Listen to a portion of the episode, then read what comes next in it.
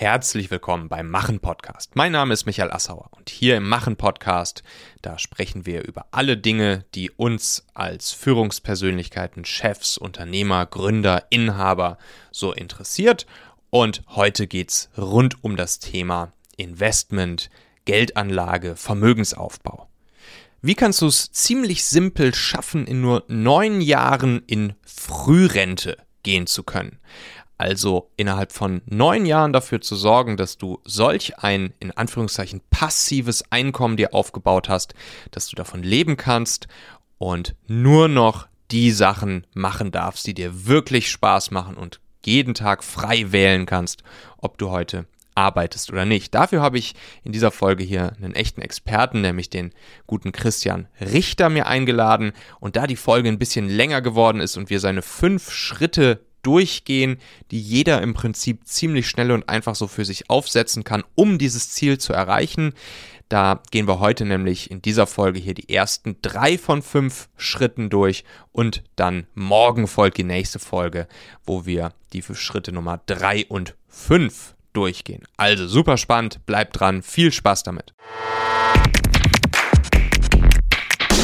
So, das hier ist eine Interviewfolge im Machen Podcast und ich habe den lieben Christian bei mir.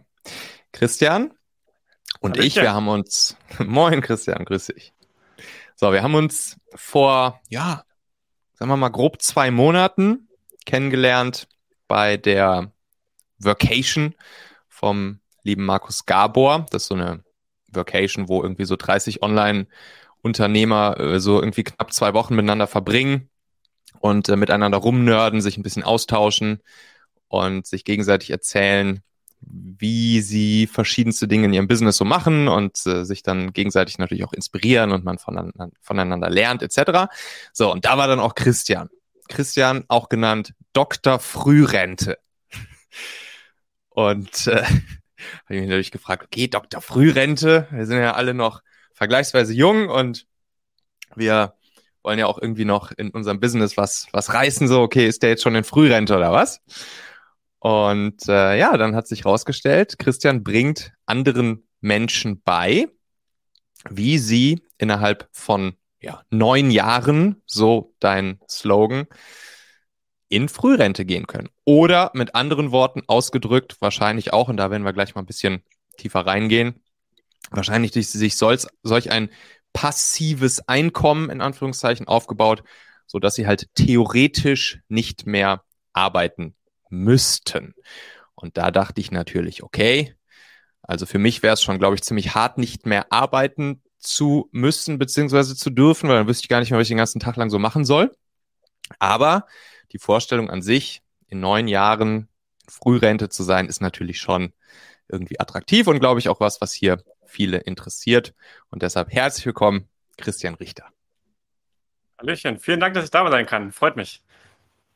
So, mein Lieber. Also, wir haben uns im, im Vorhinein so ein bisschen unterhalten.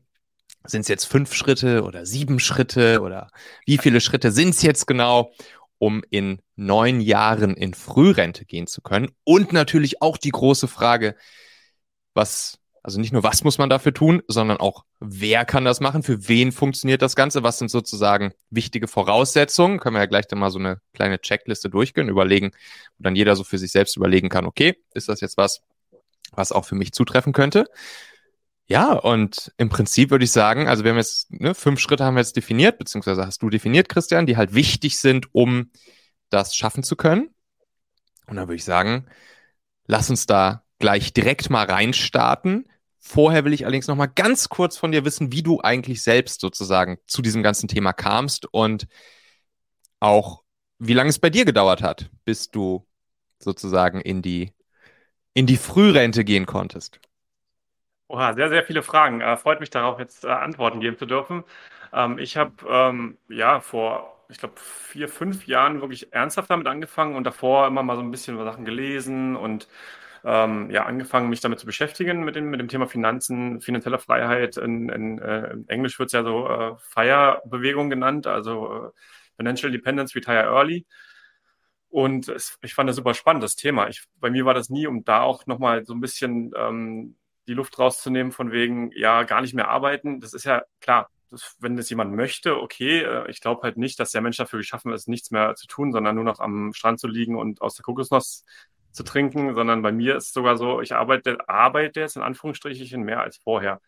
Mhm. Ähm, aber an den Dingen, wo ich halt wirklich ja, Spaß verspüre und das sind Projekte, die, die ich einfach cool sind. So wie das jetzt hier, wo ich Menschen beibringe, eben das auch zu erreichen. Und mhm. da fängt die Magie meistens auch erst an, finde ich, wenn man nicht mehr diesen finanziellen Druck hat, zu sagen, okay, ich muss das jetzt machen aus, ähm, ja, um meine, um meine Miete bezahlen zu können.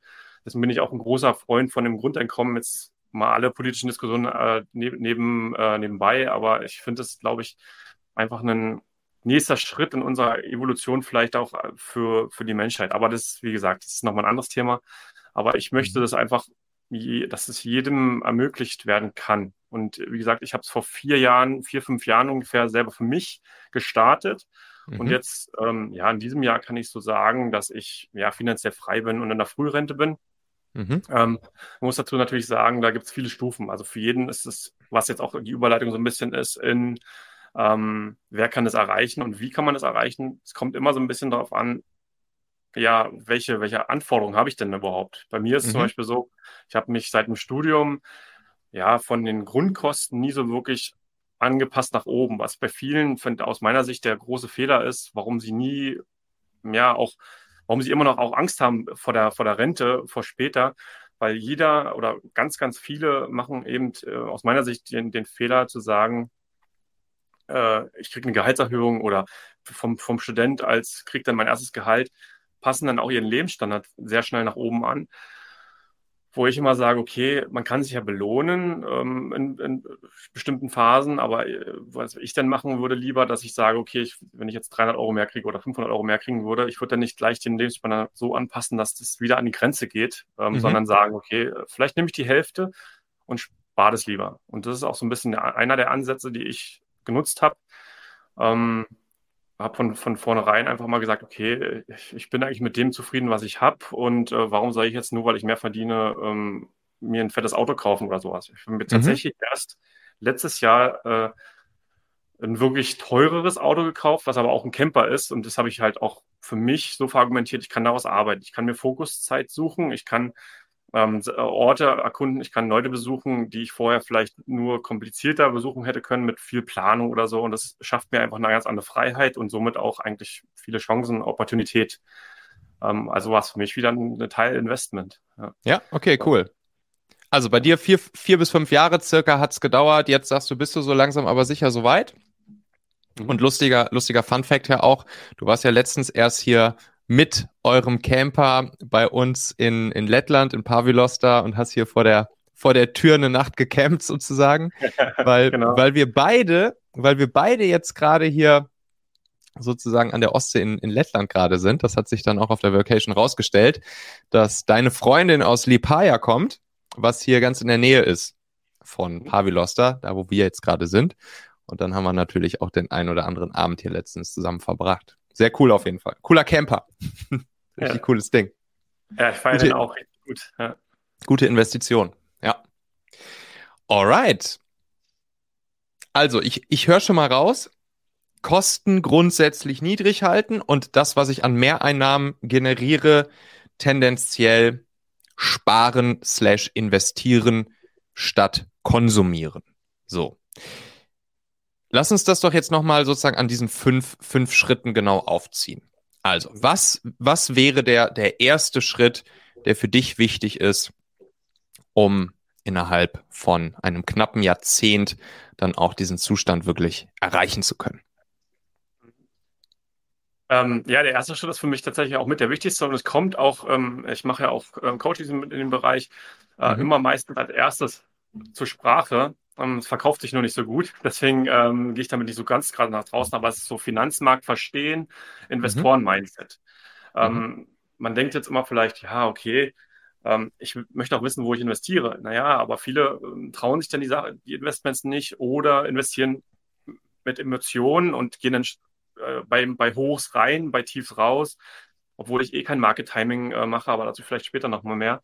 Mhm. Ähm, und das für mich eben das Essentielle, also wirklich zu verstehen, wie, wie äh, funktionieren Finanzmärkte und wie funktionieren generell ähm, ja, Investitionen. Also eine Investition ist nicht ein Auto, was ich mir kaufe, ähm, was halt Geld kostet. Genauso ist eine, ein Eigenheim keine, keine Investition per se erstmal, sondern erstmal eine mhm. Ausgabe. Und das muss man halt verstanden haben.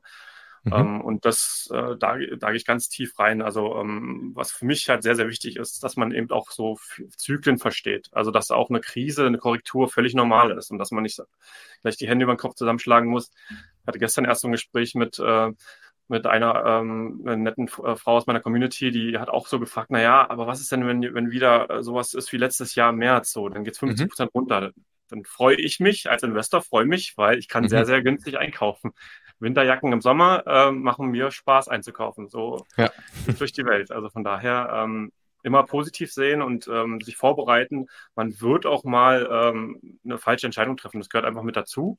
Habe ich mhm. am Anfang auch, habe auch ein bisschen Geld verloren, aber ähm, ich glaube, wenn man da dran bleibt und mit diesem Hintergedanken da dran ist, ja, kann man eigentlich nicht verlieren. Ja. Also Punkt eins, das Investoren-Mindset.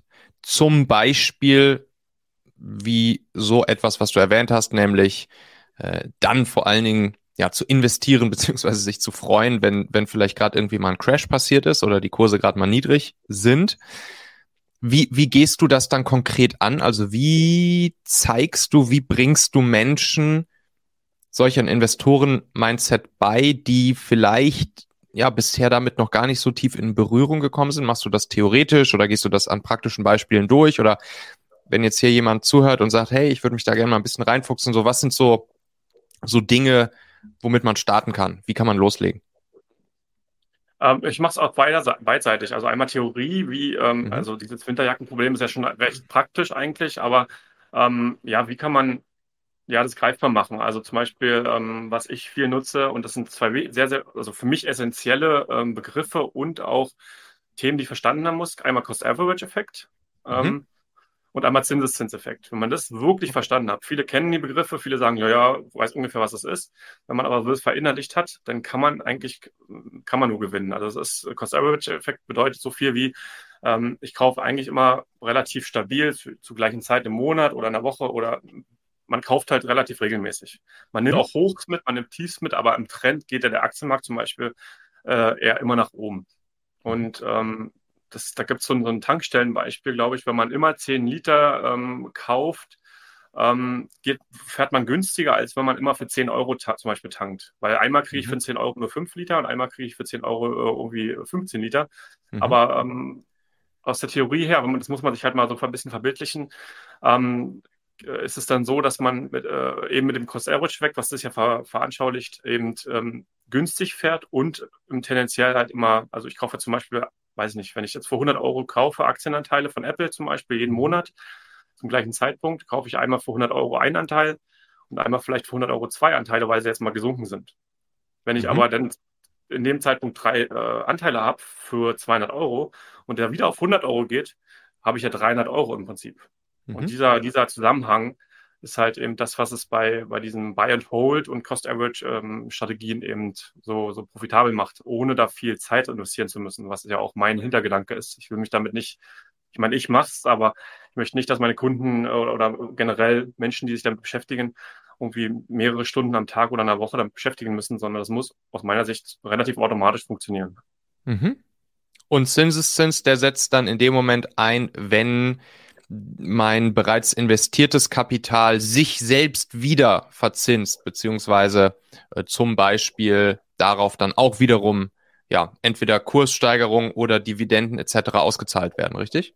Absolut, genau. Also ich habe jetzt, wenn ich jetzt mit 100 Euro äh, investiert habe und 10% Zins bekomme, dann kriege ich 10 Euro zum Beispiel. Und wenn diese 10 Euro wieder Zinsen bekommen, ähm, ist ja quasi die Kinder der Kinder, ja. ähm, dann äh, potenziert sich das irgendwann. Und das ist der coole Zusammenhang. Und den, wenn man den verstanden hat, dann bleibt man da auch dran. Viele sparen halt irgendwie mal ein halbes Jahr und sagen ja. ach nee, jetzt brauche ich ein kleines Bötchen oder jetzt brauche ich ein Haus oder whatever. Ähm, und äh, dann ist das Sparen wieder weg. Und die, wenn man aber verstanden hat, dass nach zum Beispiel sieben, acht, neun, zehn Jahren es äh, sich so anfängt, ähm, der Zinseszins oder dein, dein Kapital zu verdoppeln. Also wenn ich zum Beispiel 100 mhm. Euro jeden Monat spare, nach zehn Jahren äh, kriege ich auch durch den Zinseszinseffekt eben 100 Euro in dieses Investment rein bei mhm. einer gewissen Prozentsatz an, an, an Rendite. Und das ist halt super mächtig, denn ist halt, wie cool ist denn das? Also ich kann 200 Euro sparen, muss aber nur 100 Euro reinlegen. Also das ist, ja. Ja, und das funktioniert natürlich auch in die andere Richtung, ne?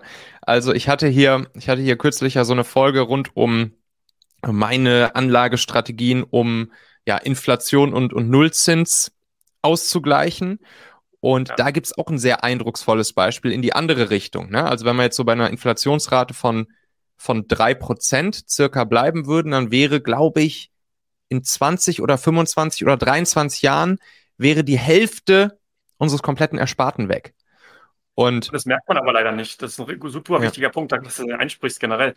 Aber das merkt man leider nicht, weil die Kaufkraft sinkt eben. Du merkst mhm. auf dem Konto merkst du eigentlich nicht so mhm. richtig, sondern du mhm. merkst mhm. nur, okay, jetzt kostet das Mountainbike nicht mehr 2000 Euro, was ich mir kaufen wollte, sondern mal eben 4.000, 5.000 Euro. Ja. Und das ist natürlich dann uncool, wenn du die gleichen Gehälter bekommst und äh, ähm, geringe Renditen. Ja. Also, absolut. also nochmal ein Grund mehr, auch sich allein schon jetzt hier mit sowas auseinanderzusetzen, um zumindest Nullzins und Inflation auch auszugleichen, wenn nicht sogar auch noch eine Schippe oben drauf zu legen. Aber da werden wir gleich zu kommen. Genau. Okay, Schritt eins: Investoren-Mindset. Check. Was muss ich dann als nächstes tun? Also ich was, was in meinem Gespräch dann als nächstes meistens kommt, ist, gerade was wir vorhin auch schon hatten, ähm, ja, wie schnell kann ich das dann überhaupt erreichen? Und äh, mhm. um, um, das auch fair für sich, für jede Situation zu machen, deswegen ist das meistens auch sehr individuell, mhm. ähm, muss man sich halt auch gute Ziele setzen. Ich kann natürlich, kann ich mir als Ziel setzen, äh, ich möchte in zehn Jahren äh, fünf Millionen da haben, um dann, weiß ich nicht, 10.000 Euro ähm, Cashflow zu haben, also Einnahmen durch meine Investments.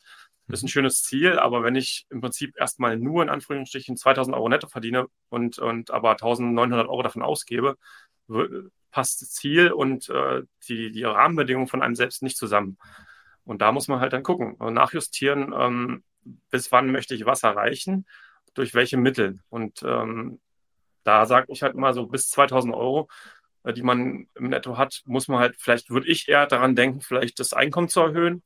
Ähm, vielleicht im Schritt drei, äh, den wir gleich noch äh, besprechen, einen kleinen ETF mit anfangen. Aber mhm. alles andere würde ich erstmal beiseite lassen, weil es ein bisschen mehr zeitintensiv ist. Auch nicht doll, aber es ist meistens auch mit mehr Kapital verbunden, ein bisschen mehr Risiko. Lieber würde ich daran gehen, dann wirklich äh, zu sagen, okay, kann ich nicht vielleicht doch noch nach einer Gehaltserhöhung fragen oder vielleicht mich noch irgendwie schlau machen, dass ich vielleicht nochmal extra was dazu verdiene. Also das ist jetzt zwar nicht mein Bereich, aber das ist meistens mein ehrlicher Tipp, mhm. ähm, an der unteren äh, Grenze, wo man ähm, ja noch nicht so viel Sparvermögen einfach hat. Das ist ja je nach Situation dann manchmal einfach so. Ja. ja. Also, Schritt Nummer zwei, Ziele setzen auf eine smarte Art und Weise, wie ich daraus höre. Also, mhm. was will ich bis wann erreicht haben? Und wenn wir jetzt mal bei dem Beispiel bleiben, ich will in neun Jahren, sagen wir mal, ja, was, was wäre so ein, so ein Betrag, den ich dann monatlich sozusagen passiv machen müsste, um davon leben zu können, wahrscheinlich so ab zwei, zweieinhalb, dreitausend im Monat so grob geschätzt. Ne? Das wäre dann sozusagen meine, meine Frührente, sagen wir mal. Ja, absolut, genau. Es ist natürlich ähm, immer so ein bisschen, kommt darauf an, in was man investiert, wie viel Zeit man auch hat. Mhm. Bei mir war der große Hebel, und das muss ich auch, sage ich auch immer ehrlich und fair offen dazu, äh, transparent. Ähm, mhm. Bei mir war der große Hebel auch Immobilien. Für mhm. viele ist das nichts, äh, auch wenn ich jetzt schon einige dazu bekehren konnte, Gott sei Dank, die auch vorher gesagt haben, uh, nee, Mietnomaden und aha, so viel, so viel zu tun und ähm, so viele Sachen sprechen wir im, im Schritt 4 nochmal darüber, aber mhm. ähm, kommt halt auch mal so ein bisschen darauf an, womit kann man sich anfreunden, welche Investment nutzt man? Wenn man wirklich ja. gar nichts zu tun haben möchte und äh, im Prinzip nur die ganz einfachen Sachen machen möchte, dauert es eben auch ein bisschen länger. Oder man muss halt sehen, dass ich, wenn ich jetzt 2000 Euro verdiene, möglichst viel eben an Sparrate habe. Ja. ja, okay. Also, wir gehen jetzt mal weiter sozusagen mit dem, mit, mit der Annahme, wir wollen ungefähr zweieinhalbtausend Euro netto pro Monat in neun Jahren haben. Und da sagst du, wenn ich aktuell ein Nettoeinkommen von 2000 Euro habe, dann ist das schon sozusagen eher schwierig, dann ist das die untere Grenze. Was würdest, oder wahrscheinlich noch nicht mal die, was würdest du sagen, was wäre so das Mindeste, was ich aktuell netto verdienen sollte, um in neun Jahren, in Anführungszeichen, passiv meine zweieinhalb netto haben zu können? Grob geschätzt? Ja, also ich würde es mal ein bisschen einfacher machen, sondern mit der an der Mhm. Sparrate. Viel habe ich denn freies Kapital vielleicht Mhm. ähm, jeden Monat? Und da Ja. würde ich schon so sagen, ja, irgendwas zwischen 500 und 1000 Euro müsste man im Monat schon irgendwie äh, haben, dass das äh, realistisch ist. Da muss man aber trotzdem schon mm, reinhauen. Also mit 200 Euro. Ähm, das, was aber auch eine gute Nachricht ist ähm, für alle, die sagen, ja gut, ich will ja, ich arbeite gerne, ich will mir eigentlich ja nur Mhm. eine, eine leichte Rente sichern, ohne Mhm. jetzt an irgendwelche windigen äh, Versicherungsvermittler oder sowas geraten zu müssen oder teure Produkte kaufen zu müssen, die gar nicht funktionieren, Mhm. ist eben, wenn man einen langen Atem hat, sagen wir mal 20 Jahre, 25 Jahre, kann man ja trotzdem noch eine Frührente machen. Da kann man halt mein, mein, mein hart postulierte These mit neun Jahren nicht, nicht beweisen, aber das ist für viele ja gar nicht wichtig. Der eine sagt, okay, Herr Cool, ich bin jetzt 30 und möchte mit, mit 50 halt dann mal langsam ruhiger machen. Das Ja. ist so einfach möglich, in 20 Jahren äh, mit, mit einer relativ geringen Sparrate sowas zu erreichen, tatsächlich. Glaube ich auch. 20, 20 Jahre ist, ist im Prinzip kein Problem. Ich will jetzt hier natürlich trotzdem bei deinen neun Jahren bleiben, um hier Absolut. unserem, unserem Folgentitel gerecht zu werden. Und Ja. da habe ich mir jetzt einfach mal aufgeschrieben, mit 1000 Euro Sparrate pro Monat sollte das durchaus realistisch sein. Ne? Also du hast gesagt 500 bis 1000, nehmen jetzt mal davon die, den oberen Betrag. Wenn wir 1000 Euro Sparrate im Monat, das heißt irgendwie muss ich es hinbekommen, 1000 Euro pro Monat sparen zu können, dann wäre ich, habe ich eine gewisse Chance, in neun Jahren so weit zu sein, dass ich damit passiv zweieinhalbtausend Euro netto im Monat haben könnte. So. Dann muss ich dafür ja noch ein paar weitere Schritte machen, damit das auch funktioniert, ne? Schritt Nummer drei. Genau, Schritt Nummer drei wäre dann für mich so ein bisschen die, ähm, ja, die Basis. Also für mich äh, automatisiertes Aktiensparen, falls man ETF, also den Begriff Index sparen oder Index ähm, ja noch nicht, ähm, noch nicht kennt, ähm, ist halt ein Weg, relativ gut diversifiziert und ähm, trotzdem sehr sicher, aber mit guten Renditen äh, Mhm. eben äh, am Aktienmarkt teilzuhaben. Also nicht, nicht dieses, was viele machen, das habe ich am Anfang auch als Hobby so ein bisschen gemacht, so, oh, hier die Aktie mal kaufen, die Aktie kaufen, so Stockpicking. Mhm. Kann man machen, wenn man da irgendwie ein bisschen Spielgeld hat und wenn man da Interesse hat. Aus meiner Sicht vergessen viele da ihre eingesetzte Zeit. Und ähm, ähm, viele sagen, ja, ich habe die und die Rendite gemacht und sind es irgendwie zwei, drei Prozent mehr, als jetzt vielleicht ein ETF machen würde. Mhm. Haben dann aber vergessen, dass sie da irgendwie 10, 15 Stunden in der Woche für aufbringen müssen, für diese, für diese äh, 2%. Und dann sage ich lieber, oh nee, dann ähm, lass doch lieber ein ETF laufen und ähm, lass das automatisiert da reinsparen, ähm, was der ETF eben auch möglich macht. Sehr, sehr geringe Kosten, also auch im Gegensatz zu einem zum Beispiel gemanagten Fonds, was finde ich sehr, sehr wichtig ist, was viele unterschätzen Mhm. und ähm, sich da einlullen lassen, so ein bisschen von den Versicherungsvermittlern oder generell Finanzvermittlern. Ähm, die sagen dann, ja, ja, es sind nur 1% Kosten oder 1,2. Das ist aber i- auf die Zeit gesehen so immens viel. Meistens sind Auch wieder Zinseszinseffekt, ne? Absolut, absolut. Wenn ich denn, lass uns mal davon ausgehen. Also ein, ein äh, MSCI World zum Beispiel, der macht so im Schnitt zwischen 6 und 8 Prozent, sagen wir mal 7. Mhm. Ähm, wenn man jetzt 2, 3 Prozent äh, Inflation abzieht ähm, und dann theoretisch die Kosten, die von einem Managed Fonds, der, die zwischen 1 und 2 Prozent liegen, dann habe ich bloß noch 1, 2 Prozent übrig. Und meistens, die Managed Fonds schaffen das nicht, die Indexe zu schlagen. Und das verschweigen einen leider halt ähm, viele Vermittler, weil ich glaube, es gibt Schulen, welche Zahl es jetzt genau ist, aber zwischen 90 und 96 Prozent der gemanagten Fonds schaffen es nicht, die, die Indexe zu schlagen und die Indizes. Und Ja. das ist dann, wozu bezahle ich die noch extra und gebe dir noch Ja. äh, Performance-Fee für eine Performance, die sie gar nicht gemacht haben? Ja. Fühlt sich für mich nicht richtig an. Ja, genau. Okay, alles klar. Das heißt, in, in schön günstige ETFs, was, was würdest du da, gut, ist logisch, alles keine Anlageberatung hier und so weiter und so fort, muss man dazu, muss man immer dazu sagen. Aber Ja. was würdest du, womit würdest du anfangen? Würdest du wirklich so schön breit hier sowas MS, äh, MSCI World mäßiges oder würdest du vielleicht rein bei den Amis erstmal reingehen, weil sich das immer als noch vielleicht ein bisschen wachstumsstärker in den letzten, weiß ich nicht, 10, 20 Jahren gezeigt hat? Oder womit, womit würdest du, würdest du starten? Also es finde ich immer äh, schwer pauschal zu sagen, natürlich, wie du schon auch sagst, und auch schwierig zu Mhm. beraten jetzt so. Aber oh, absolut, also mit dem MSCI World macht man absolut nichts falsch. Also ist jetzt Mhm. ähm, zwar sehr breit, aber er macht ja trotzdem. Und das ist ja das Interessante, finde ich, wenn ich mit ein bisschen ähm, Älteren spreche, die sagen dann, wie was, 6, 7 Prozent, das, das muss doch, das, das kann gar nicht legal sein oder es muss doch irgendwie Riesenrisiken haben, weil Ja. es in der Bevölkerung. Ich glaube, die Deutschen haben sich leider zwei, dreimal am Aktienmarkt sehr, sehr stark verbrannt. Also einmal mit der Telekom, glaube ich, den Dotcom-Blase und so und haben jetzt dieses Vertrauen komplett verloren, was ich sehr, sehr mhm. schade finde. Ähm, weil ich glaube, in den USA ist fast jeder in Aktien irgendwie investiert und bei uns, äh, ich glaube, da ist die Aktiensparrate sehr, sehr gering. Ähm, ja. Und man verschenkt halt viel. Und ein ETF, der, das hat nichts mit Unsicherheit oder irgendwas zu tun, sondern ähm, All World oder ein S&P 500, weil du ja sagst USA, mhm. laufen eigentlich tendenziell immer gut. Wo man jetzt ein bisschen gucken muss natürlich, und das, da geht es halt so ein bisschen in, in, in die Risiko, ähm, ja, ins Risikoprofil. Bei USA, ja, muss man halt schauen, was die nächsten zehn Jahre machen, weil so, wir setzen sowas ja auf für mindestens mal fünf bis zehn Jahre. Und da muss man halt schauen, ob das dann immer noch passt. Ähm, oder ob man nicht lieber ja. sagt, okay, man guckt jetzt eher Richtung Asien vielleicht. Ähm, ja. Da muss man schauen. Aber was ich da mal, mal so, mal so zwei, drei ETFs, die eigentlich immer gut sind. Also All World, MSCI, also MSCI World, ähm, S&P 500, Emerging Markets noch dazu irgendwie reingemischt. Ähm, ähm, und Small Caps. Das sind so, MSCI World sind ja mhm. meistens, ich glaube, da sind 2500 Firmen drin, die größten mhm. 2500 Firmen ähm, aus der Welt. So ja. viel zum Thema Sicherheit. Also wenn da mal irgendwie, selbst wenn da mal ein Nestle platt geht oder so, oder, oder eine große Firma, das merkst du eigentlich nicht. Also da, äh, mhm. äh, das vom, von der, von der, vom Risiko her ist das relativ klar, wenn wir einen Krieg haben oder wenn wir große Welt, globale Probleme haben, so wie letztes Jahr, dann geht es mal runter. Mhm. Aber der Mensch und unsere Gesellschaft ist auf Wachstum ausgelegt, auch wenn das manche nicht so gerne hören, aber es ist halt, ist halt so. Und ich will nicht gegen die Regeln spielen, sondern mich im System eingliedern und ähm, das nutzen. Und damit nutzt man es eben. Und das vor, vor allem zum Thema Krisen, Korrekturen äh, bei Investor Mindset. Ähm, es gab, ich glaube, historisch alle zwei bis drei Jahre eine Korrektur und alle fünf Jahre eine Krise. Und ja. Konjunktur heißt 20 bis 30 Prozent runter und Krise heißt ab 50 Prozent runter. Und das ist, ja. das muss man einfach antizipieren. Und ich ja. finde es sogar unnatürlich, was in den letzten zehn Jahren passiert ist, weil da gab es das gar nicht. Also da gab es, mhm. glaube ich, jetzt 2016 gab es mal eine kleine Korrektur und letztes Jahr gab es mal, ich würde es nicht mal Krise nennen, weil es innerhalb von einem Monat ja. wieder auf dem gleichen alten Stand war. Also von daher.